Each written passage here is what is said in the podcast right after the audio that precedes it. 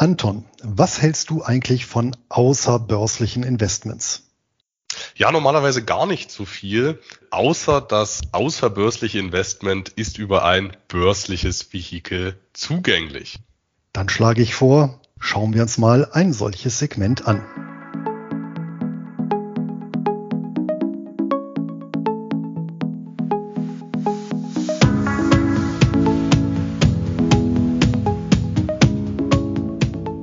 Und damit herzlich willkommen zum Einkommensinvestoren Podcast. Der Podcast für Dividenden, Sofortrentner und solche, die es werden wollen.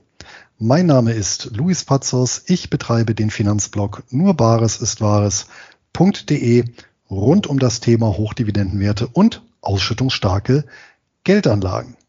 Auch von mir herzlich willkommen zu unserem Format. Mein Name ist Anton Gneupel und ich betreibe den YouTube-Kanal D Dividende, auf dem ich regelmäßig Beiträge für einkommensorientierte Anleger veröffentliche. Luis, wie schaut's denn aus an der CEF-Front? Gibt's da eventuell positive Nachrichten? Die gibt es durchaus. Seit unserer letzten Sendung hat sich zumindest auf einem Markt einiges getan. Und das ist Großbritannien. So ist die Masse der britischen Closed-End Funds mittlerweile wieder freigeschaltet und für Anleger mit Wohnsitz in der EU handelbar.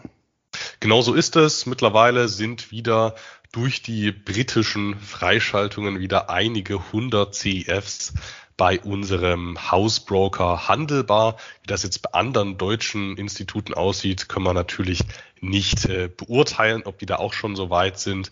Ähm, ja, also kleine gute Nachricht, viel geht wieder bei CapTrader. Das sind aber insbesondere die CEFs, die von Haus aus schon über ein KIT, also Key Information Document, verfügen. Dementsprechend nicht so gut sieht es dann also für die US-Amerikaner oder viele Kanadier oder die meisten Australier aus. Kleiner positiver Einschub. Es sind jetzt auch wieder, ich meine, eine gute Handvoll an Kanadiern verfügbar. Also es äh, tut sich zumindest was in die richtige Richtung. Hm, wurden tatsächlich aber auch nochmal darauf aufmerksam gemacht, auch in Abstimmung mit unserem Broker Cap Trader, dass es sich lohnen könnte, wenn man als Investor auch mal an die Fondsgesellschaften ran, herantritt dass man darauf aufmerksam macht, auf diese Problematik. Irgendeine äh, kleine Fondsboutique in den USA, die weiß in der Regel gar nicht, dass es hier diese Beschränkungen gibt. Und ähm, wenn man dann herantritt und diese Probleme schildert, dann könnte es sein, wenn das jeder für seine 20 CEFs macht, dass sich da dann was tut. Das ist zumindest eine Option, die es gibt. Ähm, würde ich mich jetzt tatsächlich gar nicht zu sehr drauf versteifen, aber wenn es eine Option gibt, kann man die ja durchaus nutzen. Ähm, da gibt's aber auch jetzt noch eine positive Nachricht. Angenommen, man macht das und dann tut sich da trotzdem nichts, ähm, was auch irgendwo verständlich wäre, weil das ja mit nennenswerten Kosten für die Emittenten verbunden ist. Angenommen, da würde sich nichts tun, dann gäbe es auch für die allermeisten CEFs guten Ersatz. Da muss man auch wirklich sagen, das ist Glück im Unglück, weil gerade viele Briten, die über ein Kit verfügen, wären gar nicht so leicht ersetzbar. Ich denke da an sowas wie den Hypnosis Songs Fund oder den Roundhill Music Royalty Fund. Ähm, für die gäbe es gar keinen Ersatz. Wenn wir jetzt aber über Large Cap Dividendenaktien sprechen oder MLPs oder Preferred Shares oder Covered Call Strategien, ähm, das geht auch fast alles über andere Vehikel, die dann auch bei unserem Hausbroker direkt oder indirekt zugänglich sind. Also ähm, muss man sich jetzt keine Sorgen machen, dass man seine Einkommensstrategie nicht mehr verfolgen kann. Unter Umständen müsste man aber die Instrumentenauswahl anpassen. Ich denke, zu dem Thema werden wir zugegebener Zeit auch nochmal eine Folge machen, sobald wir das selber ausrecherchiert haben. Der US-amerikanische ETF-Markt ist da natürlich auch sehr groß und wie Anton gesagt hat, bietet er viele Möglichkeiten. Und von daher auch nochmal unser Appell, nicht in Aktionismus verfallen, sondern bei Zeiten dann gegebenenfalls auf Alternativen zurückgreifen. Und bevor man sich jetzt Sorgen macht, dass potenzielle Alternativen dann nicht mehr über die Vorteile von CES verfügen, interessanterweise gibt es mittlerweile auch sehr viele gerade US-ETFs, die CEFs strategisch nachmachen. Also nur mal um beispielhaft äh, strategisch das zu benennen, also ein aktiv gemanagter Covered Call Fonds, der Dividendenaktien hält äh, und darauf laufend Call-Optionen in einem aktiven Stil schreibt. Also sowas gibt's mittlerweile alles und da muss man dann auch nicht auf die, auf die positiven Eigenschaften, die CEFs bieten, verzichten. Wir werden das bei gegebener Zeit nochmal aufgreifen. Und wer sich dafür interessiert, wie es beim 100.000 Euro CEF-Depot weitergeht, also das Projekt, was ich gemeinsam mit dem David Frank betreibe auf meinem YouTube-Kanal, äh, wer sich dafür interessiert, wie wir da mit den gesperrten Positionen verfahren, der kann da auch einfach mal in die nächsten Beiträge reinschauen. Da haben wir auch schon äh, ja, diskutiert, uns ausgetauscht und äh, werden das Projekt weiter umsetzen. Jetzt aber mal back to topic. In der Märzfolge widmen wir uns mal einem Thema, welches wir bislang nur gestreift, aber nie gezielt aufgegriffen haben. Die Rede ist von außerbörslichen Investitionen, konkret Private Equity. Wir klären, was es mit diesem ominösen Private Equity auf sich hat, wie sich diese Beteiligungen abgrenzen lassen und wo die Chancen und Risiken für Einkommensinvestoren liegen. Selbstverständlich wird auch diese Folge mit unseren beiden HDBDMs abgeschlossen. Doch bevor es losgeht, schildert Luis nochmal wie immer das Angebot unseres Sponsors. Und das ist selbstverständlich wieder CapTrader, der Online-Broker mit Sitz in Düsseldorf und nach wie vor unsere persönliche Empfehlung für Einkommensinvestoren, denen ein kostenloses Depot, günstige Handelskonditionen und Zugang zu allen bedeutenden Weltbörsen wichtig ist. CapTrader bietet allen Kunden durch die Anbindung an Interactive Brokers, eines der weltweit größten Brokerhäuser, die Möglichkeit, mehr als eine Million Wertpapiere an über 120 Börsenplätzen zu handeln. Selbst zahlreiche Nischentitel sind dabei. Der besondere Pluspunkt sind selbstverständlich die äußerst niedrigen Gebühren, vor allem für den Handel an den für Einkommensinvestoren so interessanten Börsen wie in Kanada, Australien oder den USA. Und so kostet beispielsweise eine Kleinorder an der New York Stock Exchange gerade einmal einen Cent pro Wertpapier beziehungsweise mindestens zwei US-Dollar. Kosten für die Verbuchung von Dividenden fallen ebenso wenig an wie laufende Depotgebühren. Und damit können sich Anleger bei CapTrader selbst mit einer vergleichsweise niedrigen Einlage ein breit diversifiziertes Dividendenportfolio aufbauen. Aufgrund dieses Preis-Leistungs-Verhältnisses sind wir selbst seit Jahren treue Kunden von CapTrader und nach wie vor mit dem wirklich hervorragenden Service und den zahlreichen Report-Funktionen zufrieden. Direkt zur Konto- und Depoteröffnung inklusive eines kleinen Willkommensgeschenks von uns geht es über captrader.einkommensinvestoren.de.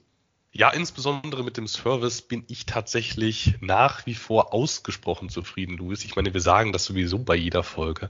Aber jetzt im Zusammenhang mit dieser ganzen CEF-Thematik habe ich echt gemerkt, wie gut man da kompetentes Personal ans Telefon bekommt, wenn es mal drauf ankommt, ich hatte tatsächlich auch mal versucht, Interactive Brokers zu erreichen, äh, war nicht möglich. Also das mal dazu. Und wer sich schon immer mal mit unserem Hausbroker persönlich austauschen wollte, der kann das auf der Invest am 17. und 18. März. Luis, spring ein, falls ich das Datum durcheinander haue. Ähm, und äh, der Stand von CapTrader ist praktischerweise direkt äh, neben der Blogger Lounge, in der wir auch an beiden Tagen zugegen sein werden. Also da kann man das Praktische mit dem Schönen verbinden. Stellt sich nur noch die Frage, was das Praktische und was das Schöne ist. Auf jeden Fall gibt es aber den Zugang zur Invest kostenlos mit dem Aktionscode nur Wahres ist Wahres 23. Alles groß und zusammengeschrieben. Und mit diesem Code kann über das Portal der Messe Stuttgart das Ticket gratis gebucht werden. Hierzu vielen Dank an Richie von der Börse Stuttgart, der das möglich gemacht hat. So, Luis, aber jetzt mal ab zu Private Equity, was ja immer so als äh, mysteriöses Investment für die Reichen beworben wird. Ähm, was hat's denn damit auf sich? Weil eigentlich ist das ja gar nicht so mysteriös und ominös. Ja, das Mysterium Private Equity rührt zumindest in Deutschland auch daher, dass das ja ein Mann berühmt gemacht hat, der ja nicht gerade tief in der Materie steckte. Ich weiß nicht, ob dich noch an den SPD-Vorsitzenden Franz Müntefering erinnerst, Anton. Nicht aus erster Quelle, aber es gab ja diverse Aufarbeitungen des Themas. Das stimmt. Und er hat letztendlich Private Equity hier in Deutschland unter dem Begriff Heuschrecken äh, bekannt gemacht. Und zwar geht das zurück auf einen Vortrag, den er im November 2004 gehalten hat, also mittlerweile 19 Jahre her. Und ich äh, zitiere, wir müssen denjenigen Unternehmern, die die Zukunftsfähigkeit ihrer Unternehmen und die Interessen ihrer Arbeitnehmer im Blick haben, helfen gegen die verantwortungslosen Heuschreckenschwärme, die im Vierteljahrestakt Erfolg messen, Substanz absaugen und Unternehmen kaputt gehen lassen, wenn sie sie abgefressen haben. Zitat Ende. Und das hat er seinerzeit erwähnt vor dem Hintergrund des Verkaufs der Firma Grohe, die dürfte nahezu auch jeder Hörer kennen. Das ist dieser Armaturenhersteller, deutsches Traditionsunternehmen, gehörte seinerzeit einem britischen Finanzinvestor und das wurde seinerzeit eben verkauft an ein Konsortium aus äh, Beteiligungsfirmen beziehungsweise Private Equity Unternehmen. Und da finde ich, haben wir zumindest vor dem Hintergrund das Ganze schon mal ganz gut umrissen, oder? Ja, von Private Equity gibt es tatsächlich so eine rein technische Sicht und dann nochmal eine umgangssprachliche äh, Definition. Rein technisch muss man sagen, Private Equity, das sind einfach nur außerbörsliche Investitionen in Form von Eigenkapitalbeteiligungen und das dann wiederum vorwiegend in Form von außerbörslichen Aktienbeteiligung, also eine außerbörsliche Preferred Share äh, könnte man da einordnen. Das meint man aber in der Regel nicht. Und dann gibt's auch noch eine, eine umgangssprachliche Sichtweise von, von, äh, von Private Equity und das ist die Beteiligung an überwiegend etablierten, reifen Unternehmen in Abgrenzung zu Venture Capital tatsächlich ist es aber rein technisch oft dasselbe. Also ähm, insofern Venture Capital mit Eigenkapital und mit, mit Aktienkapital arbeitet, gehört Venture Capital im außerbörslichen Bereich auch zu ähm, Private Equity. Aber wie lässt sich das Ganze denn beispielsweise zu, zu Private Debt abgrenzen, Luis? Auch das hast du ja bereits erwähnt. Letztendlich über die Passivseite der Bilanz des entsprechenden Unternehmens, an dem sich ja, Private Equity oder Private Debt Partner beteiligen. Und das steckt dann im jeweiligen Namen drin. Private Equity Investoren beteiligen sich eben am Equity, also am Eigenkapital eines Unternehmens. Private Debt Unternehmen, Private Debt Investoren eben am Fremdkapital des Unternehmens. Und das ist insofern wichtig, als dass die Interessen beider Gruppen bezüglich einiger Aspekte ja durchaus auseinanderdriften. Ja, und das vordergründigste vielleicht ein Private Equity Investor, der hat natürlich ein Interesse am Wachstum des Unternehmens, zumindest des Unternehmenswertes.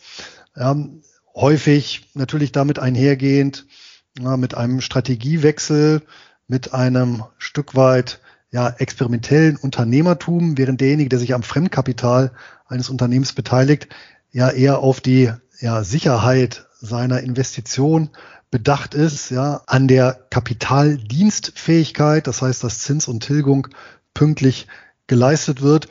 Denn der Fremdkapitalgeber, der zieht ja irgendwann sein Geld wieder raus, während der Eigenkapitalgeber dies ja in der Regel dauerhaft zur Verfügung stellt. Dauerhaft in dem Sinne, ja, bis das Unternehmen wieder an einen anderen Eigenkapitalgeber verkauft wird. Aber ein Unternehmen ohne Eigenkapital ist ja eben nicht denkbar oder ohne Eigenkapitalgeber.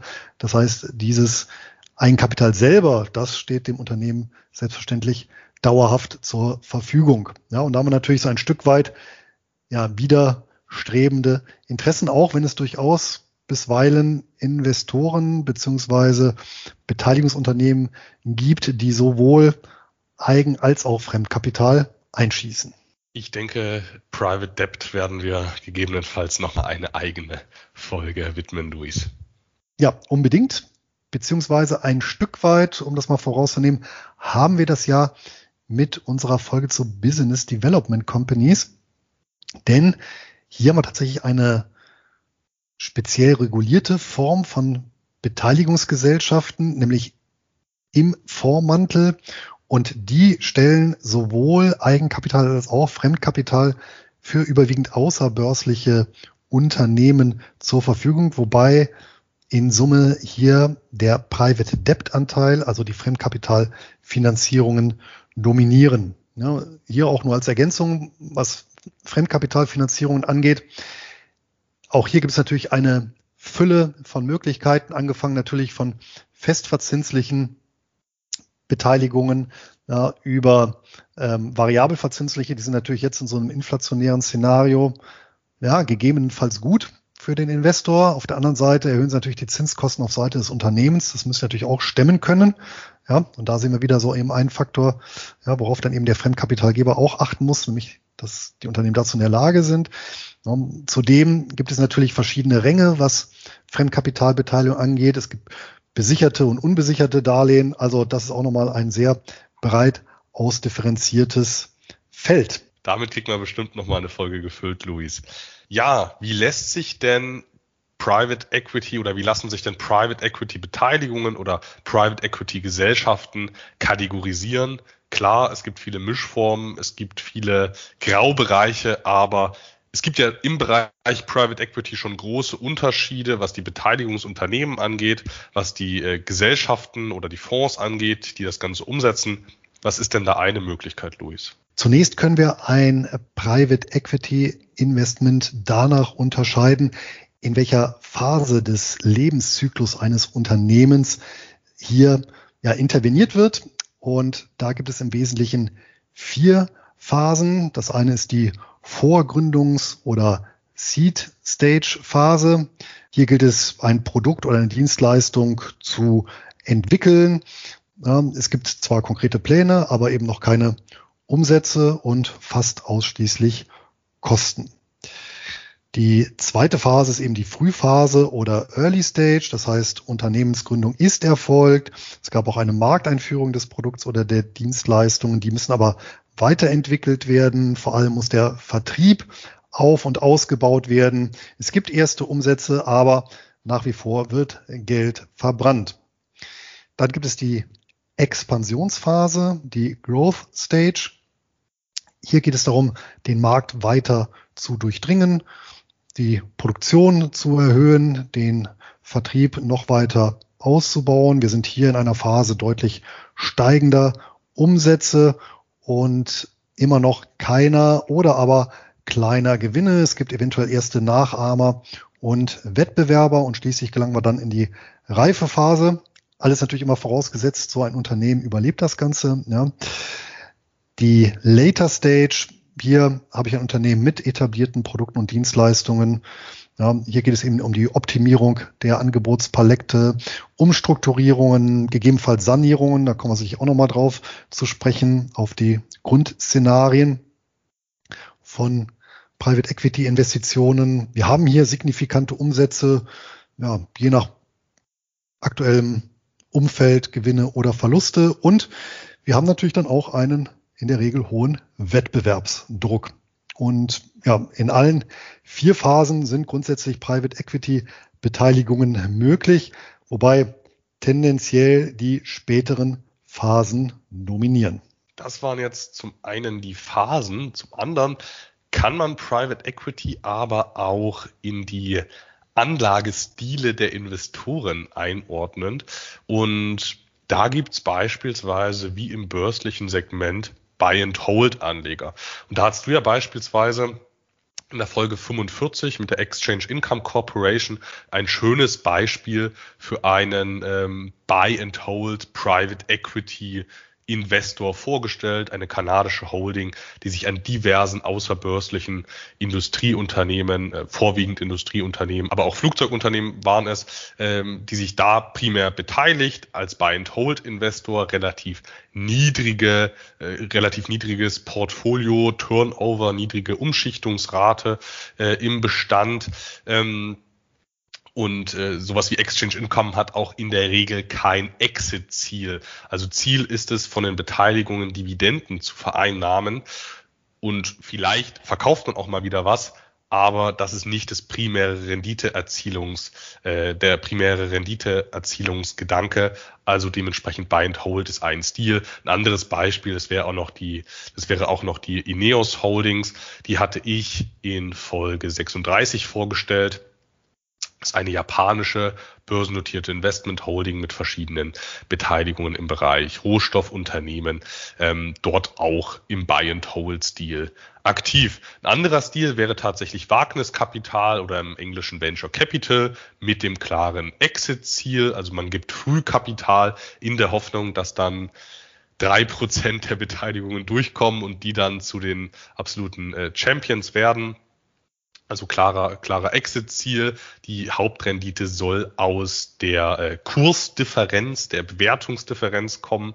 Und äh, ein Beispiel für Wagniskapital, äh, für einen Wagniskapitalgeber war beispielsweise der Octopus Titan Venture Capital Trust. Den hatte ich auch mal vorgestellt. Und ein dritter Stil bei Private Equity Investoren, das ist, äh, das sind die Restrukturierung, Umstrukturierung, Sanierungen. Du hattest es gerade eben auch schon angeschnitten, Luis. Also äh, Kapital wird bereitgestellt, wo es gebraucht wird, aber in der Regel werden eben auch Beratungsleistungen ergänzt möglicherweise wird rationalisiert, die Unternehmen werden wieder fit gemacht. Das möchte ich jetzt auch gar nicht zu sehr äh, politisieren, das Ganze, aber es funktioniert auf jeden Fall äh, sehr gut und ist auch sehr wichtig. Ähm, damit eben an sich überlebensfähige Unternehmen wieder effizient mit ihren Ressourcen arbeiten und auch weiterhin, wenn es eigentlich gute Unternehmen sind, auch weiterhin bestehen können und nicht irgendwann äh, dann, dann pleite gehen aufgrund von äh, verkrusteten Strukturen oder was auch immer. Und auch bei Restrukturierungen hat man sehr häufig dann ein Exit-Ziel, also günstig einkaufen, teuer verkaufen. Und ein Beispiel für so einen Restrukturierungs äh, Equity Investor, das äh, ist der ja quasi Private Equity Fonds Aurelius Equity Opportunities ist rein formal kein Fonds, aber das Ganze ist sehr wie ein Fonds aufgelegt. Es gibt dann auch noch eine anderen, eine andere börsennotierte Aurelius. Also man merkt schon, das hat Fondscharakter, ist es aber ähm, rein formal nicht. Und dann gibt es natürlich auch noch Mischformen, also Restrukturierungsinvestitionen, äh, wo man sich dann vielleicht doch noch entscheidet, ähm, potenziell für immer dabei zu sein. Also das gibt es natürlich auch. Diese unterschiedlichen Investitionsstile, die sind natürlich so salopp daher gesagt und spätestens seit dem Fernsehformat Die Höhle der Löwen, was ja ja, sich einer gewissen Beliebtheit erfreut, was ich zunächst erstmal positiv finde, da es eben unternehmerisches Denken zumindest mal in die Wohnzimmer trägt. Ja, da hat ja auch ein etwas breiteres Publikum so eine gewisse Vorstellung, wie so ein Auswahlprozess aussehen könnte. Selbstverständlich ähm, bestimmte Elemente davon tauchen auch so in der Realität hinter der Bühne genau so auf. Gleichwohl ist dieser Beteiligungsprozess eines beispielsweise Private Equity Unternehmens an einem ja, potenziellen Beteiligungsunternehmen ähm, ein Stück weit formalisiert und es gibt im Wesentlichen fünf Phasen, die so ein Prozess durchläuft. Und das ist sogar äh, relativ identisch, egal ob es jetzt eine Eigenkapital- oder Fremdkapitalbeteiligung ist, also sowohl im Bereich Private Equity als auch Private Debt. Und diese fünf Phasen sind folgende. Erstens die Phase der Anbahnung. Also hier geht es tatsächlich erstmal darum, sich beziehungsweise Unternehmen eben kennenzulernen, ähm, die ganz grundlegenden Datenzahlen, Fakten zu prüfen. Und dann geht's überhaupt erst in Phase 2, die Analyse und die umfasst eben die ja, sogenannte Due Diligence Prüfung, die eben sehr tiefgreifend geht. Die Bücher werden geprüft, ja, Marktumfeld wird geprüft, die Substanz des Unternehmens, das Management etc. pp. Ja, also hier wird oder sollte jeder Stein umgedreht werden, im eigenen Interesse natürlich. Das oder die dritte Phase ist dann die Genehmigung. Das heißt, das Management des Private Equity Unternehmens muss dann beschließen, soll jetzt investiert werden oder nicht. Das trifft ja in der Regel eben auch nicht eine einzelne Person, sondern Teams. Die vierte Phase, da geht's dann mehr ins Rechtliche. Das ist eben die Prüfung. Da geht's eben um die juristische Vorbereitung und Begleitung der Transaktion und schließlich fünftens und letztens die Investition selber. Also die Private Equity Gesellschaft zahlt dann in der Regel Geld, das ja auch irgendwo vorher noch beschafft werden muss, gegebenenfalls. Ja, wenn es beispielsweise eine Mischfinanzierung ist, also die Gesellschaft selber Fremdkapital aufnimmt, um die Investition zu tätigen. Und umgekehrt ja, muss sie natürlich dann zusehen, dass sie rechtssicher die Anteile an dem jeweiligen Unternehmen zugestanden bekommt. Und diese fünf Schritte können Sie schon mal mindestens mal über Monate und bei sehr komplexen Operationen auch mal über Jahre hinziehen. Und wo liegen da für Investoren zunächst einmal die Chancen, Luis?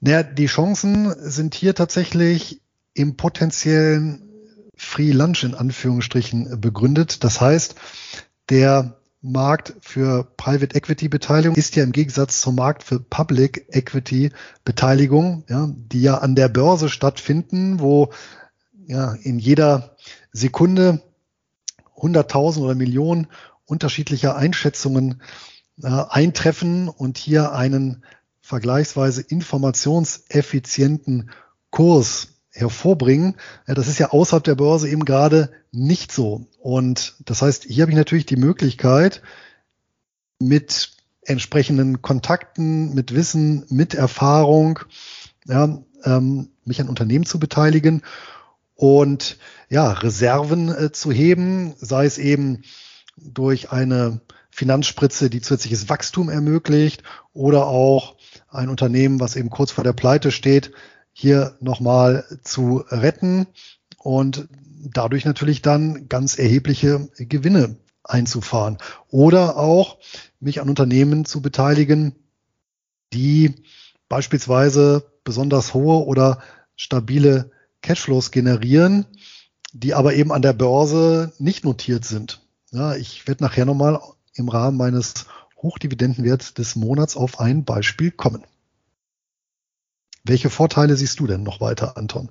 Ja, neben der potenziellen Ineffizienz des Marktes, die vermutlich aber auch abnimmt mit steigendem Volumen, ähm, neben dieser äh, potenziellen Ineffizienz lässt sich aber auch in der Regel eine gesteigerte Rendite im Bereich äh, Private Equity erzielen durch Faktorprämien, weil die börsennotierten Faktorprämien, also Eigenschaften, die dazu führen, dass Anleger im Schnitt höhere Renditen erzielen. Diese Eigenschaften, die gibt es eben auch im außerbörslichen Segment. Zum einen die Size-Prämie und zum anderen die Liquiditätsprämie. Kleinere Unternehmen haben in der Regel niedrigere Multiples, niedrigere Multiples, also niedrigere Bewertungen in Form von KGV oder KBV. Ähm, die führen dann auch zu höheren Anlegerrenditen und gleichzeitig gibt es die Liquiditätsprämie, die geboten wird weil Anleger sich ja ansonsten für die börslichen Alternativen entscheiden würden. Also äh, angenommen, es gäbe keine Liquiditätsprämie im außerbörslichen Segment, dann ähm, wer würde das sonst machen? Um Kapital zu bekommen, muss man diese Liquiditätsprämie bieten. Ähm, und das gibt sowohl im Bereich Private Equity als auch im Bereich Private Debt. Und nur mal als Beispiel im Bereich Private Debt liegt er so ungefähr bei einem Prozent, ähm, vor allem bei Unternehmenskrediten. Also das ist jetzt nicht, ist jetzt nicht äh, viel, viel mehr, aber das ist schon ein nennenswerter Aufschlag, der das äh, für Anleger versüßen soll. Also wir haben in Summe höhere Barrendite und Gesamtrenditepotenziale. Wir sind aber auch äh, in der Lage, wenn wir Private Equity abdecken, uns, was die Emittenten angeht, wesentlich breiter noch zu diversifizieren. Also die Anzahl der Emittenten lässt sich noch erhöhen. Irgendwann nimmt dann natürlich der Nutzen auch ab, aber mehr Diversifikation finde ich grundsätzlich erstmal äh, sympathisch. Und was aber auch sehr nützlich ist für Anleger, wir können uns durch die äh, Private Equity Beteiligungen in Teilen nochmal ganz neue Branchen erschließen, die sonst gar nicht börslich äh, zugänglich wären. Also Luis, wir beide haben ja hier schon mehrfach äh, viele Investmentvehikel vorgestellt, die Bereiche abdecken, die ansonsten völlig unzugänglich wären. Und ähm, das ist durchaus eine große Chance für Anleger. Also zum einen breitere Diversifikationsmöglichkeiten und zum anderen aus verschiedenen Gründen mehr Renditepotenzial. Ein gutes Beispiel übrigens für genau solche Nischen, die sich über solche Private Equity Beteiligung abdecken lassen, ist die genannte Exchange Income Corporation, die Kanadier, die nämlich den Segment, und du hast ja vorhin auch angedeutet, äh, regionale Luftfahrtunternehmen in Kanada abdecken. Und da gibt es meines Wissens keine börsennotierte Gesellschaft, ja, die das eben so ansonsten eins zu eins eins zu eins widerspiegelt. Ja, denn ähm, wer sich noch dran erinnert, ansonsten kann man das auch nochmal nachhören. Ja, die, das Beteiligungsportfolio der Exchange Income Corporation basiert zum einen tatsächlich auf sehr spezialisierte Industrieunternehmen, aber den Hauptteil machen tatsächlich regionale Luftfahrtunternehmen aus und die haben natürlich in Kanada allein durch die dünne Besiedlung des Landes und die weiten Strecken einen ganz, ganz anderen Stellenwert als in anderen Ländern. Und noch ein Hinweis zu den Multiples oder Gewinnmultiplikatoren, mit denen sich mal so ganz grob ja, der Wert einer Firma bemessen lässt, die sind bei außerbörslichen Unternehmen im Schnitt maximal halb so hoch wie bei börsennotierten Pendants. Aber wo es Chancen gibt, da lauern auch Risiken. Genau so ist es. Und niedrigere Multiples, die erstmal gut klingen, die haben auch ihren Hintergrund. Also auch nach Risiken muss man sagen, selbst nach Risiken sind die Renditepotenziale höher. Das ist ja genauso wie mit dem Bereich äh, High Yield Anleihen. Auch nach Ausfällen sind dort die Renditen im historischen Schnitt höher. Im Bereich Emerging Markets ist das so. Und genauso ist es auch im Bereich äh, Private Equity. Ja, man kann dort trotz höherer Risiken mehr Rendite erzielen, aber das ist auch kein Free Lunch. Also die Bewertung ist nicht halb so hoch und deswegen macht man die doppelte Rendite, sondern die Bewertung ist auch deshalb halb so hoch, ähm, weil die Transparenz schon mal, das ist ein großes Risiko, deutlich niedriger ist. Also außerbörsliche Unternehmen, klar, man kann dort natürlich die, die Bücher prüfen, aber im Großen und Ganzen ist die Transparenz deutlich niedriger als am, am börslichen Segment, wo, wo eine, eine Schar an Wirtschaftsprüfern und Compliance-Abteilungen, ähm, verschiedene Organe in den Unternehmen, die das überwachen und dann schaut da auch nochmal eine Riesenschar an Investoren von außen drauf und preist das gegebenenfalls so, wenn irgendwo potenzielle Risiken lauern. Also die niedrigere Transparenz, die ist schon mal äh, eins der größten Risiken, was ich da in dem Bereich sehe. Hinzu kommt, du hattest es eben auch bei den Chancen erwähnt, und das ist natürlich spiegelbildlich zur Chance das Risiko, nämlich die Liquidität. Ich kann als Private Equity Gesellschaft meine Beteiligung nicht mal soeben auf Knopfdruck sofort und in Millionenhöhe abstoßen, wie es bei börsennotierten Beteiligungen der Fall ist. Wenn man sich einfach mal vor Augen führt, wie lange es dauert, ja, beispielsweise eine bundesrepublikanische GmbH zu übertragen, also hierfür wirklich außerhalb der Börse einen Käufer zu finden und das Ganze eben dann auch juristisch abzuwickeln, was ja selber auch nochmal nicht ganz unerhebliche Kosten nach sich zieht durch den notariell zu beurkundenden Kaufvertrag, Umtragung, Register etc. pp. Da gewinnt man so eine leise Vorstellung davon. Und das hat natürlich zur Folge, dass gerade in Krisenzeiten der Preis teilweise gar nicht zu ermitteln ist für so ein Unternehmen, für so eine Beteiligung, weil es einfach ja keine Käufer gibt. Und der Markt quasi austrocknet. Und das ist beispielsweise auch geschehen in der Weltfinanzkrise. Und da gewinnen wir eben so eine Vorstellung, wo die Business Development Companies auf vielen ihrer Beteiligungen eben saßen und keine Chance hatten, diese zu veräußern. Das heißt, ich muss diese dann in der Krise stur halten und kann mich dann von einer ja, absehbar schlechten Beteiligung dann eben nicht mehr trennen. Und das schlägt natürlich auf die Bewertung durch. Das heißt, börsennotierte Private Equity Gesellschaften, die reflektieren dieses Risiko dann eben in ihrem eigenen Kurs. Und das hat man auch bei den Business Development Companies gesehen in der Weltfinanzkrise, die im Schnitt, ja, also im Sektorschnitt um 80 Prozent in die Knie gegangen sind. Obwohl man da jetzt noch ergänzen müsste, dass die ja auch immer mit Fremdkapital operieren, aber das mal ausgeklammert sind die Drawdowns, äh, sind die Drawdowns börslicher Private Equity Investments schon äh, ja, im Schnitt höher. Da hast du absolut recht, Luis. Und ähm, da darf man sich beim Punkt Liquidität darf man sich tatsächlich auch nicht von dem Fakt täuschen lassen, dass es äh, börsliche Vehikel gibt für den Bereich Private Equity. Nur weil die börslich sind, hat man trotzdem, äh, nur, nur weil die nur weil die Vehikel potenziell börslich sind, ist man trotzdem nicht vor dieser äh, Liquiditätsfalle befreit, weil du hattest es gerade eben schon angeschnitten, die Gesellschaften, die Private Equity Fonds notieren dann im Zweifel auch mal zu sehr hohen Abschlägen, um das Risiko zu reflektieren, dass man gar nicht so genau weiß, wie die äh, Beteiligungen zu bewerten sind. Es ist jetzt auch nicht so, dass Private Equity Gesellschaften dann einfach äh, wenn die gesamten Aktienmärkte einbrechen, dass die dann einfach ihre Bewertungen da konstant halten. Die orientieren sich auch an, an, an äußeren Umständen. Da gibt es Bewertungsgesellschaften, die da bestimmte Multiples ansetzen. Und wenn die börslichen Bewertungsmultiples äh, völlig einbrechen, dann brechen auch in der Regel diese außerbörslichen Bewertungen ein und das wird dann auch im NAV solcher Gesellschaften reflektiert. Trotzdem ist der Markt dann häufig nochmal extra kritisch und äh, bepreist das dann mit einem äh, Discount. Also ja, man, wie du es auch schon gesagt hattest, Luis, auch zum einen die, zum einen die Investmentgesellschaft, die muss drin bleiben. Zum anderen muss aber auch der Anleger bei den börslichen Vehikeln drin bleiben, wenn er sich denn nicht mit hohem Discount trennen will.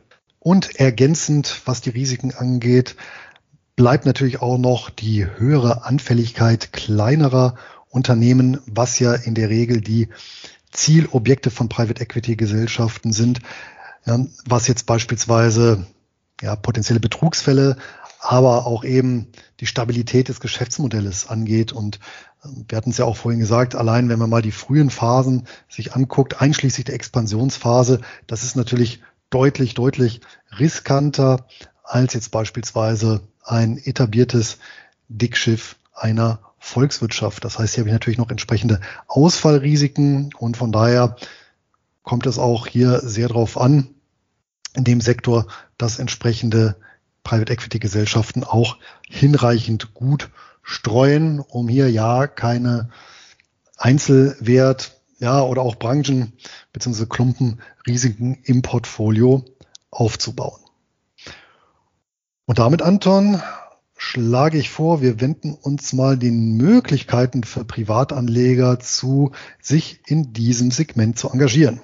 Gerne, Luis. Tatsächlich sind ja bereits einige Aktiengesellschaften schon als Private Equity Investoren aktiv. Also wenn man sich die großen Dickschiffe, wie du es gerade auch so schön genannt hattest, ansieht, dann haben die häufig selbst schon kleine Beteiligungsportfolios. Volkswagen hat einige Beteiligungen, ähm, Unilever hat Beteiligungen, ähm, Google, Alphabet, die haben viele Private Equity Beteiligungen.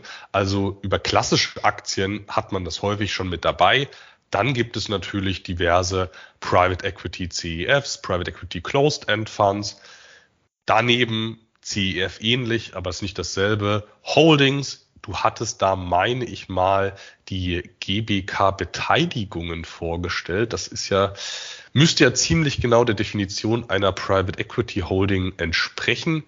Und ähm, daneben gibt's dann noch geschlossene Fonds und äh, Crowdfunding. Und zu guter Letzt, was oft genannt wird, was aber eigentlich eine Mogelpackung ist, Private Equity ETFs. Also äh, Private Equity, das klingt immer cool, das lässt sich gut verkaufen, das klingt nach wahnsinnig toller Diversifikation und hoher Rendite, aber Private Equity ETFs, die ermöglichen genau das nicht, weil dort hat man dann vor allem Finanzdienstleister oder Private Debt Fonds abgedeckt. Ähm, nur mal als Beispiel eine Ares Management, das ist eben die Managementgesellschaft von Private Debt und Private Equity Fonds. Es hat aber ein ganz anderes Rendite-Risikoprofil als die eigentlichen Private Equity Beteiligungen. Dasselbe mit, mit KKR, Blackstone, Apollo. Viele solche Beteiligungen hat man im, in Private Equity ETFs enthalten. Auch einfach deshalb, weil man ja große liquide Beteiligungen für ein Instrument wie die ETFs braucht. Und das widerspricht sich dann meistens. Also das kann der ETF in der Regel gar nicht leisten. Ähm, und äh, Luis, magst du jetzt noch mal zu unseren äh, geschätzten geschlossenen Fonds und auch zum äh, Crowdfunding was sagen? Aber gerne. Vorab noch ein Hinweis zu den ETFs, die du eben angesprochen hast. Der vermutlich größte und bekannteste, der auch hier in Europa zum Handel zugelassen ist, ist der iShares Listed Private Equity UCITS ETF mit dem Kürzel IQQL. Der investiert weltweit in na, 59 und das eben der Punkt, weit definierte Private Equity assoziierte Unternehmen, sage ich mal, also im weitesten Sinne in den Spezialfinanzsektor. Das würde es, glaube ich, ein bisschen genauer charakterisieren. Und der hat momentan eine Dividendenrendite von vier Prozent, schüttet halbjährlich aus und hat Kosten von 0,75%. Prozent. Ja, Kosten von 0,75 Prozent pro Jahr bezogen auf das verwaltete Vermögen. Davon können Zeichner geschlossener Private Equity Fonds nur träumen. Ja, tatsächlich fließen mehrere Milliarden Euro pro Jahr in Deutschland in solche Fonds. Du hast es gesagt, Anton. Der Begriff zieht natürlich. Und ja, da habe ich natürlich die Kombination aus einer hohen Mindesteinlage.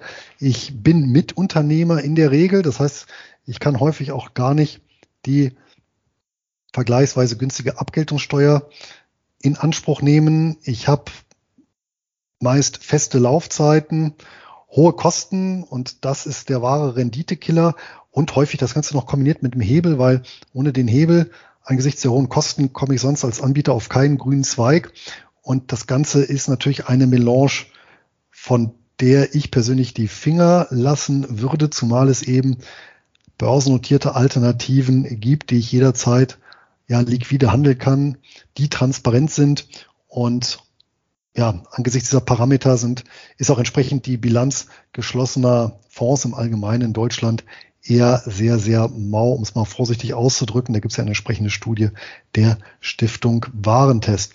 Ja, Crowdinvesting, da gibt es natürlich bisschen Licht teilweise, viel Schatten.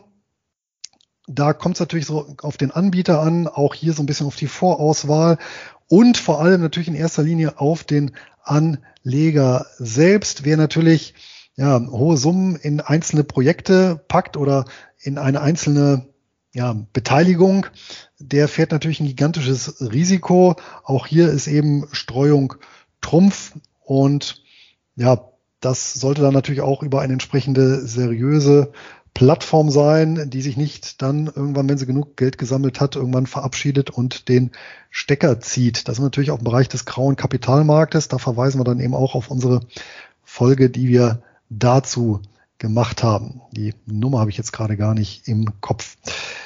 Und aber auch hier gibt es natürlich Anbieter. Ich selber beispielsweise nutze ja Seed Match als ganz kleine Beimischung, einfach so ein bisschen auch aus Spaß an der Freude und ja, zum Nachverfolgen konkreter Unternehmen.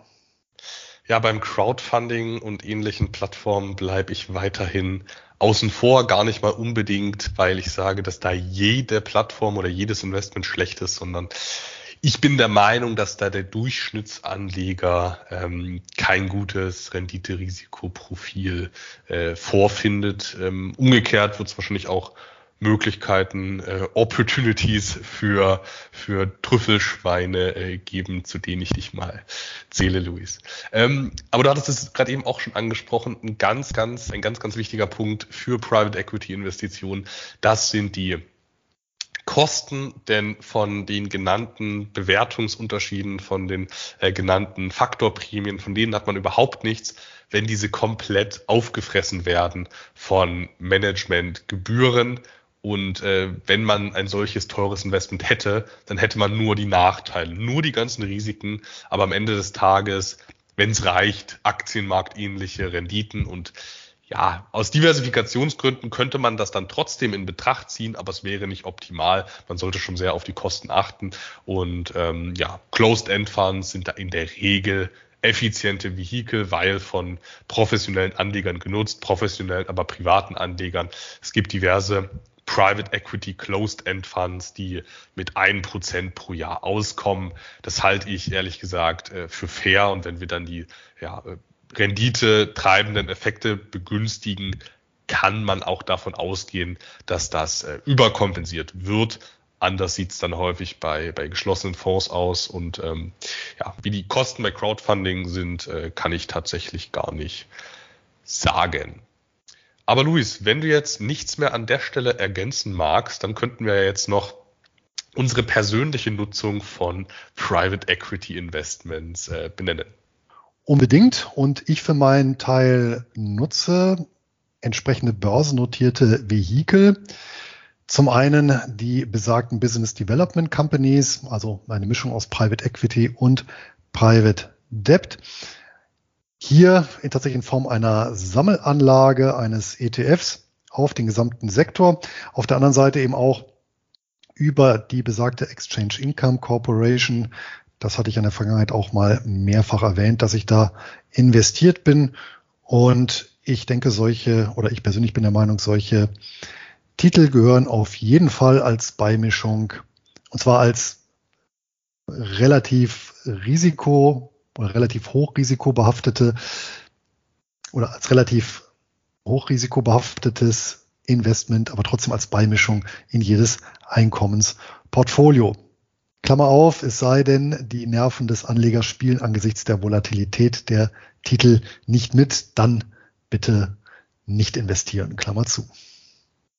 Ja, und deswegen äh, aus dem Volatilitätsgrund empfehlen wir die Anlage in geschlossene Fonds, weil da gibt's ja keinen entsprechenden Kurs. Oder vielleicht gibt's auch noch einen Zweitmarktkurs. Äh, Spaß beiseite. Ich persönlich halte Private Equity Beteiligungen, Private Equity Anlagen für, für wichtig, nicht für essentiell, aber durchaus für wichtig, weil wenn wir mal uns in der Welt umschauen, sind die allermeisten Dienstleistungen, die wir im Alltag in Anspruch nehmen, nicht von börslichen Unternehmen, sondern das sind überwiegend außerbörsliche Gesellschaften, Private Equity Unternehmen, die uns dort mit äh, Produkten und Dienstleistungen versorgen. Und äh, das kann man sich ja durchaus dann noch mit in den Bestand holen. Ich habe in meinem Regelwerk Zielvorgaben für bestimmte Segmente ähm, festgesetzt, beispielsweise mindestens 50 Prozent meines, äh, meines Investitionskapitals soll in äh, börsengehandelte Aktien veranlagt werden, mindestens 10 Prozent in Fixed-Income-Anlagen und durch diese und andere Einschränkungen ergibt sich dann so eine gewisse natürliche Obergrenze für den Bereich der Private Equity Beteiligungen. Momentan habe ich Private Equity beispielsweise über, über äh, die Exchange Income Corporation oder die Ineos Holdings mit äh, etwa zehn Prozent im Bestand auch als, auch als risikoreiche Ergänzung, obwohl ich da keine so äh, klare Abtrennung habe äh, zwischen risikoreich und risikoärmer. Das ist auch tatsächlich gar nicht so einfach, äh, das da festzustellen, weil im Zweifel kann auch eine Private Equity Beteiligung potenziell defensiver sein als ein börsliches Investment. Ähm, Neben diesen 10% im Bereich äh, Private Equity halte ich aber auch noch außerbörsliche äh, Private Debt Investments, Royalty Investments im außerbörslichen Segment und auch Immobilienfonds, die selbst wieder in außerbörsliche Immobilien investieren. Also ich habe außerbörsliche Investments durchaus nennenswert im Bestand. Damit schlage ich vor, dass wir zur beliebten Kategorie der Hochdividendenwerte des Monats übergehen, Anton, oder? Ja, sehr gerne, Luis. Und ich bin jetzt auch schon ganz gespannt, ob du diesmal endlich einen passenden, einen passenden äh, Titel zum Folgenthema mitgebracht hast. Weil ich habe es nämlich nicht gemacht. Das habe ich mir gedacht und deswegen habe ich wirklich den Archetyp einer Private Equity Gesellschaft überhaupt mitgebracht. Und du hast es ja eben so schön formuliert, dass wir ja im Alltag viele Gegenstände haben, die letztendlich von privat, also im Sinne von nicht börsennotierten Unternehmen erbracht werden. Und daher meine Frage, Anton, kennst du die Schlümpfe? Die blauen meinst du? Alle Schlümpfe sind blau. Natürlich die blauen. Kenne ich. Hast du den selber als Kind gehabt, die Spielfiguren? Nein, ich erinnere mich nur an die Süßigkeiten.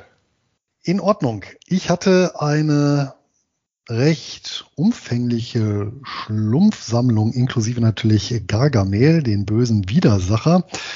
Und ich meine inklusive sogar Schlumpfine und Papa Schlumpf, das ist der mit der roten Hose und dem roten Hut. Ja, warum erwähne ich das? Weil die Schlumpffiguren hergestellt werden von der Firma Schleich, der Schleich GmbH, um genau zu sein. Und die ist nicht nur für die Schlümpfe bekannt, sondern auch für handbemalte Tierfiguren, die im Spritzgussverfahren relativ hochwertig hergestellt werden. Also die Schleichtiere, die kann man schon gut unterscheiden von anderen nicht so hochwertigen äh, Tieren. Weiß ich selber, war meine Kinder jeweils davon auch eine Sammlung hatten, inklusive ähm, äh, Fantasy-Figuren, die die auch haben, also so Drachen und ähm, äh, ähnliches. Und diese Firma Schleich, die befindet sich im Portfolio der Princess Private Equity Holding Limited. Und dabei, ähm, das ist schon eine sehr interessante Konstellation, handelt es sich um eine Beteiligungsholding, die in Jersey domiziliert ist, an der London Stock Exchange in Euro notiert ist und das Ganze unter dem Kürzel PEY. Es gibt auch die Aktie in Pfund bzw. Pence unter dem Kürzel PEYS.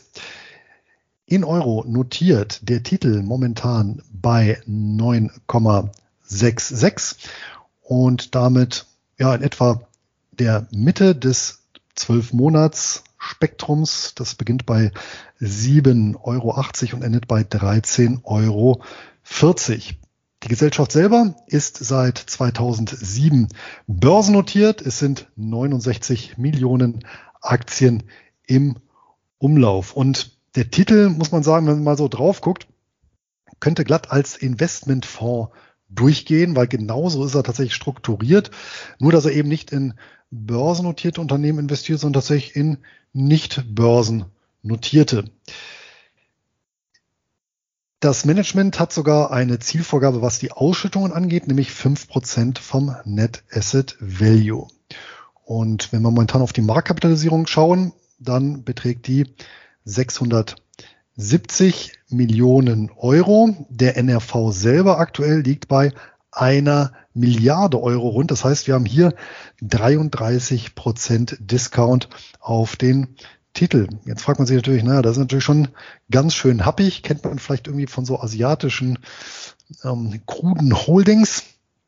Und wo kommt dieser Abschlag her? Nun, das hat einen konkreten Grund tatsächlich, denn die letzte Dividende wurde ausgesetzt. Ja, der Titel schüttet zweimal im Jahr aus und die November-Dividende wurde im Jahr 2022 ausgesetzt. Das heißt, die Aktien von Princess Private Equity stürzten dann Anfang November erstmal schlank um 15 Prozent auf ein zweieinhalb Jahrestief ab. Und der Grund war dafür noch nicht mal ja, irgendeine, irgendein Fehlgriff, was Investitionen anging, sondern tatsächlich die steigenden Kosten für die Währungsabsicherung. Das heißt, die haben jede Menge Cashflow verbrannt, denn durch den starken Dollar sind die Absicherungskosten bis dato in 2022 auf über 60 Millionen Euro hochgegangen.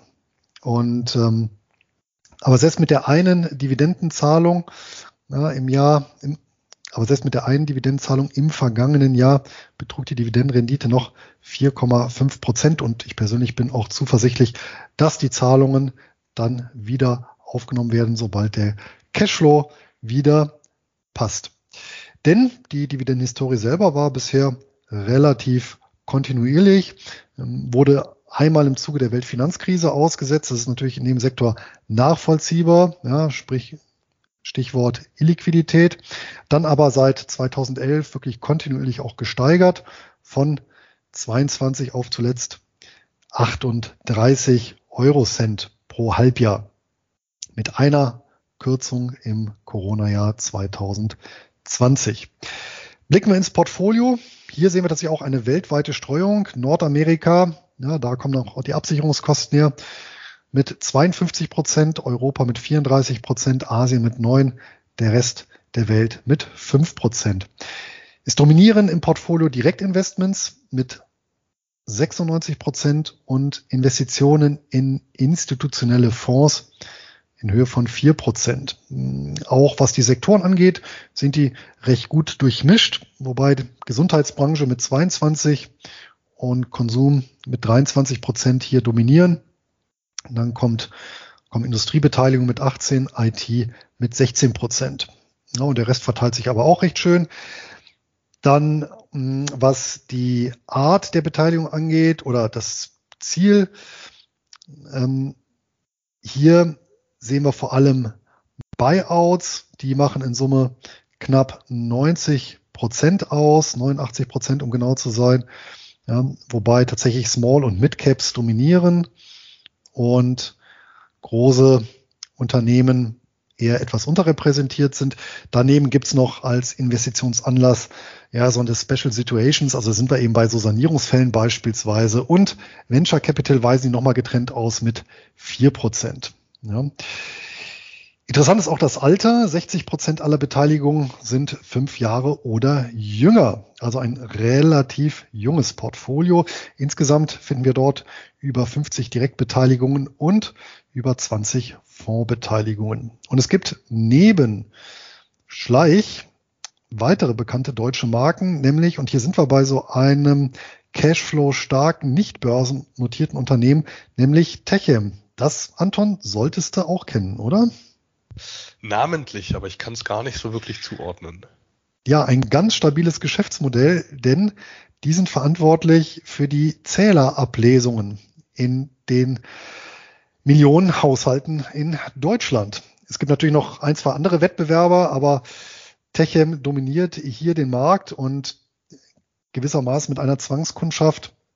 Das ist natürlich aus Investorensicht relativ praktisch. Ja, also auch insbesondere diese regulierten Entgelte. Und wenn ich dann eben noch ähm, berücksichtige, dass die Gewinnmultiplikatoren entsprechend niedrig sind, dann ist das schon eine kleine Gelddruckmaschine. Dazu gehört auch aus Deutschland Stada Arzneimittel, also ein Arzneimittelhersteller und interessanterweise eine kleine Beteiligung auch noch an Axel Springer, dem Medienunternehmen. Und es gibt auch noch eine bekannte Schweizer Marke, an denen die ähm, Princess Private Equity beteiligt ist, nämlich Breitling, also der Uhrenhersteller. Schauen wir nochmal auf die Bilanz und die ist insofern bemerkenswert, als dass die extrem stark Eigenkapital dominiert ist. Aus der letzten verfügbaren Bilanz, das war die Halbjahresbilanz 2022, ist abzuleiten Vermögenswerte in Höhe von 1,03 Milliarden Euro und denen stehen, steht Eigenkapital in Höhe von 951 Millionen Euro gegenüber, macht eine Eigenkapitalquote von über 92 Prozent. Das Unternehmen selber hat auch kein Fremdkapital emittiert oder als festes Darlehen aufgenommen, sondern die arbeiten hier allein mit einer Kreditlinie, um ja relativ kleine Beträge dann da auch ausgleichen zu können.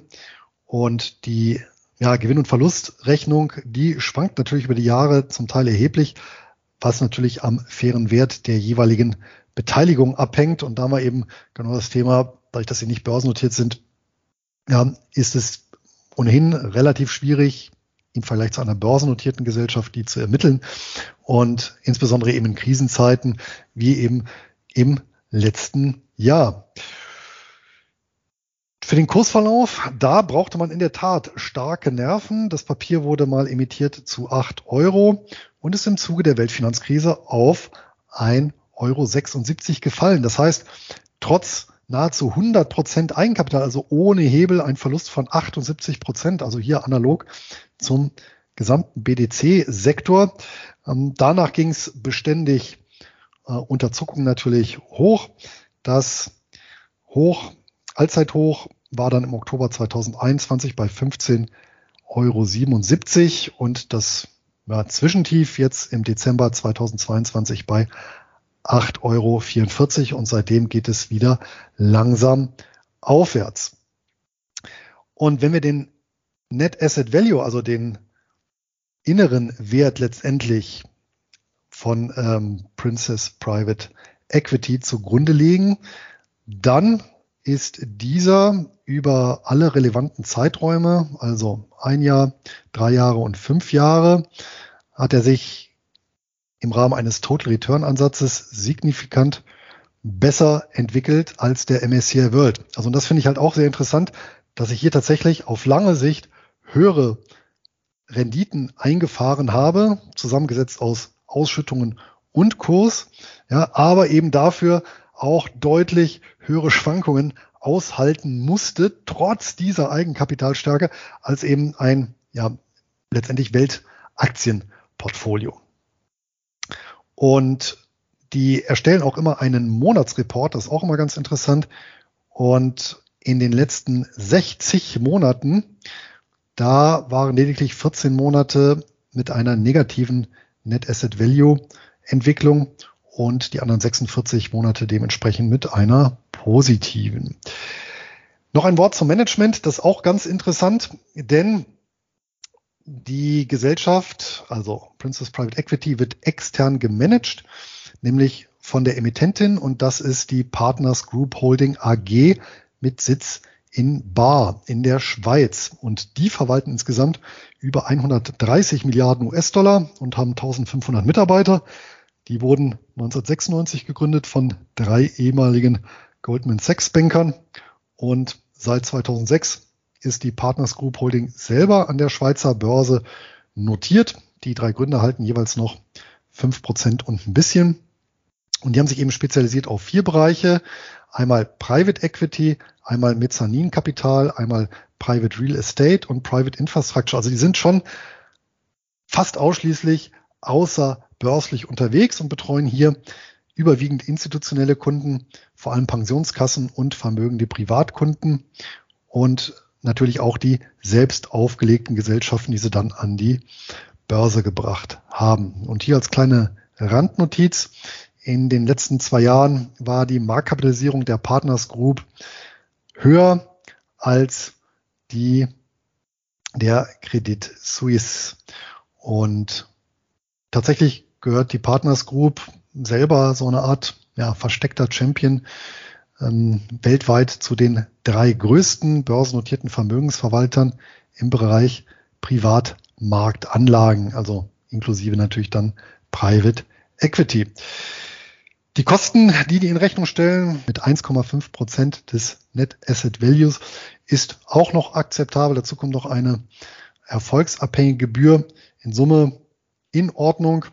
Und natürlich gibt es hier einmal aufgrund der ausgesetzten Dividende und des heftigen Kurssturzes haben auch zwei rote Kacheln und in Summe sieben goldene Eier legende Gänse. Und damit, Anton, bin ich gespannt, was du uns mitgebracht hast. Na, dann hoffe ich mal, dass die Princess die Zahlungen demnächst wieder aufnimmt. Den Hinweis auf die Beteiligung Techem, den fand ich jetzt tatsächlich sehr amüsant, weil ich die, die Private Equity Konkurrenz äh, Easter halte. Das ist ebenfalls ein ein äh, deutsches außerbörsliches Ableseunternehmen und äh, das ist nicht in einem ähm, Private Equity Fonds enthalten, sondern in der Hongkonger CK Infrastructure Holdings. Die sind ja auch maßgeblich im Bereich Infrastruktur engagiert, vor allem Private Equity an, an äh, Versorgerunternehmen und dieses Ableseunternehmen, das ist ja schon infrastrukturartig und wurde dementsprechend auch mit aufgenommen. Aber jetzt zu meinem Hochdividendenwert des Monats. Ich war ja tatsächlich schon im letzten, ähm, im letzten Einkommensinvestoren-Podcast mehr oder weniger im Bereich Private Equity unterwegs mit den ähm, mit dem Alaris Equity Partners Income Trust ist genau genommen kein Private Equity Investor, sondern ja Private Royalty Investitionen ähm, und deshalb dachte ich mir, weil es letzte Mal schon in diese außerbörsliche Richtung geht, heute doch mal wieder ein schöner Aktienfonds. Und dabei handelt es sich tatsächlich um einen der wenigen US-CEFs, äh, der aktuell noch bei CapTrader direkt oder indirekt zugänglich ist. Und ähm, das ist tatsächlich jetzt nicht so ein Titel, den ich mir rausgepickt hatte, nur weil er noch handelbar ist, sondern den hatte ich schon äh, länger auf dem Schirm. Der ist auch unter anderem im 100.000 Euro CEF-Depot enthalten. Ähm, wen das nochmal im Detail interessiert, kann, der kann sich die, die Videoreihe auf meinem YouTube-Kanal gemeinsam mit äh, David Frank von Jungen Rente gerne nochmal zur Gemüte führen. Von welchem Titel ist aber heute die Rede? Die Rede ist vom Adams Natural Resources Fund, hieß ursprünglich Petroleum and Resources Corporation und der Fonds wurde bereits, der CEF wurde bereits 1929 in, die, in New York an die Börse gebracht. Also es ist tatsächlich einer der ältesten US Closed End Funds, aber auch einer der ältesten CEFs auf weltweiter Basis. Domizil hatte ich jetzt schon genannt, ist ein US-Fonds. Der Anlageschwerpunkt liegt aber tatsächlich auch in den USA und das mit äh, Fokussierung auf die, auf die Sektoren Energie und Rohstoffe. Natural Resources, klar gehört beides dazu. Tatsächlich hat man aber vor allem Energiebeteiligungen, wozu ähm, ja, integrierte Öl- und äh, Öl- und Gasunternehmen gehören, die klassischen Multis, aber auch kleinere Unternehmen, Pipeline-Unternehmen. Das sind äh, in Summe 58 Positionen und zu den Top 5 gehören ExxonMobil, Chevron, ConocoPhillips, Marathon Petroleum Corporation und Pioneer Natural Resources. Der Adams Natural Resources Fund verfügt Status quo über ein Bruttovermögen von 631 Millionen US-Dollar bei einem Börsenwert von 536 Millionen US-Dollar. Hier sehen wir schon mal eine ordentliche Differenz. Und da der Fonds komplett hebelfrei ist, dementsprechend NAV dasselbe wie Bruttovermögen ist, haben wir es hier mit einem attraktiven Discount von gut 15 Prozent zu tun.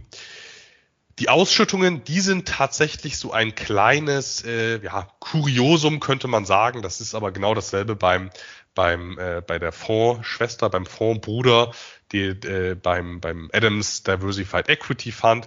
Wir haben es hier nämlich prinzipiell mit einem Quartalszahler zu tun. Allerdings sind die drei unterjährigen Zahlungen immer relativ niedrig. Da kommt man nur auf Barrenditen von so ein, zwei, drei Prozent, je nach äh, Einstiegskurs.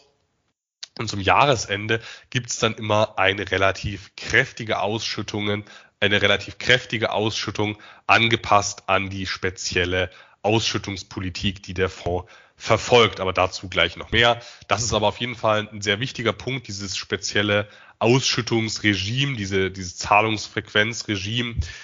Denn ähm, daraus ergibt sich, dass manchmal Webseiten anzeigen, dass der Fonds nur über eine Barrendite von ein oder zwei Prozent verfügt oder drei Prozent verfügt, was dann in den allermeisten Fällen aber ähm, ja nicht stimmt. Die Ausschüttungspolitik, die ist die einer Level Distribution Policy. Wer unser Buch gelesen hat, Luis, ähm, Closed End Funds verstehen und bewerten, der wird es wissen. Da hatten wir den Fonds ja auch unter die Lupe genommen, denn der Adams Natural Resources Fund der äh, setzt eine Level Distribution Policy um, bei der jedes Jahr mindestens sechs Prozent in Bezug auf den Net Asset Value ausgezahlt werden. Und ähm, daran orientiert sich dann vor allem diese Schlusszahlung. Also unterjährig gibt's fast jedes Jahr dieselbe Dividende und zum Schluss gibt's dann eine Zahlung, die sich an der NAV-Entwicklung orientiert hat. Heißt, äh, in äh, kurstechnisch und dividendentechnisch guten Jahren wird tendenziell mehr ausgeschüttet als in weniger guten Jahren. Ist kein Problem, man muss es aber wissen. Also dieser Fonds ist äh, nicht geeignet, wenn man jedes Jahr, er ist nicht dafür geeignet, wenn man jedes Jahr exakt dieselbe Zahlung wünscht. in Kombination mit anderen Fonds ist es dann aber wieder sehr interessant. Aber wenn man diesen Fonds jetzt nur mal isoliert betrachtet, dann wird der einem nicht jedes Jahr verlässlich dieselbe Zahlung bieten. Ähm, als Ergänzung, um diesen Bereich zu spielen, ist er aber trotzdem ähm, meiner Meinung nach absolut vertretbar, zumal Rohstoff und Energie eben durchaus ihre eigenen Zyklen haben, wie wir es äh, 2014 und 15 gesehen haben, ähm, wo die ganze restliche Weltwirtschaft super lief und die eben schlecht. Und äh, jetzt ist es eine komplett umgekehrte Entwicklung. Alles andere läuft so mittelmäßig und ähm, ja, diese Rohstoffunternehmen, diese Energieunternehmen haben eine, haben eine super Zeit. Und ähm, das Interessante ist, wir haben es ja hier mit einem gut 15-prozentigen Discount zu tun.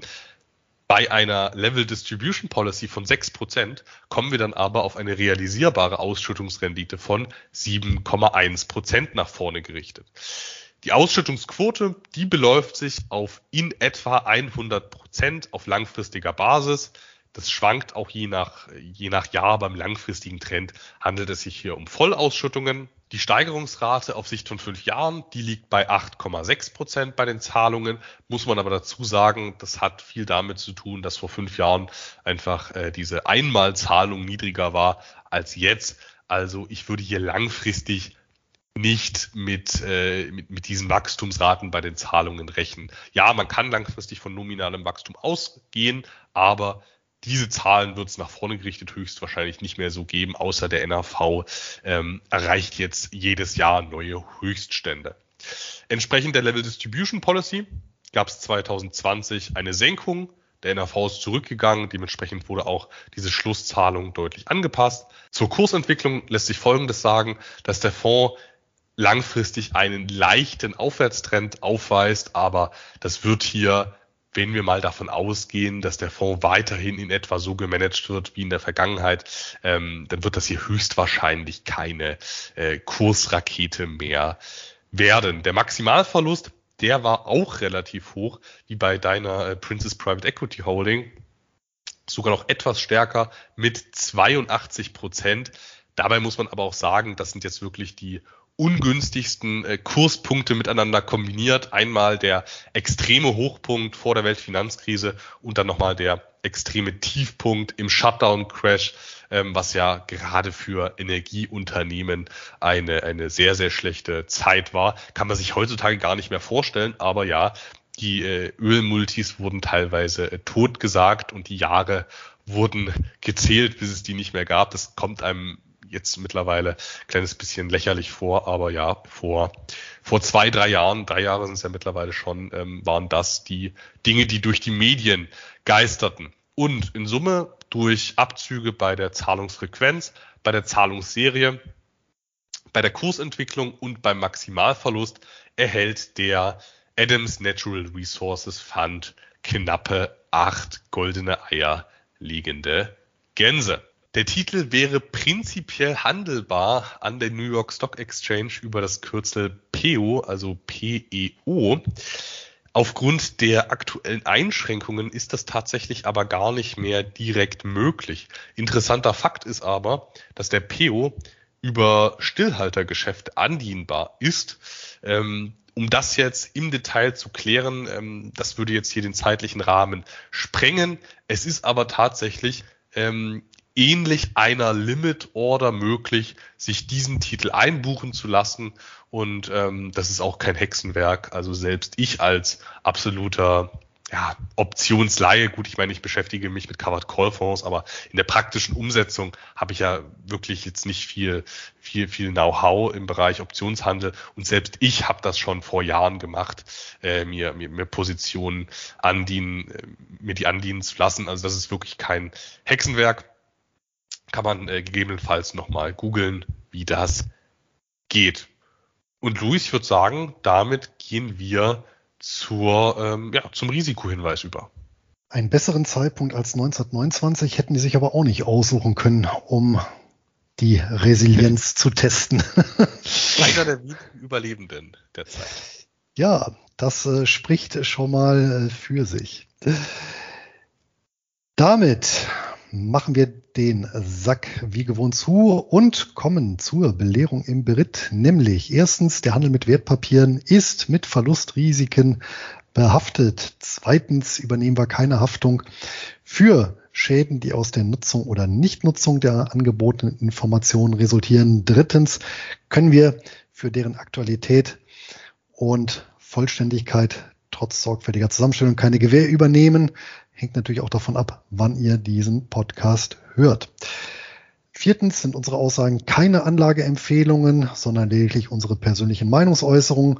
Und fünftens sind wir, wie dargestellt, selber als Investoren aktiv.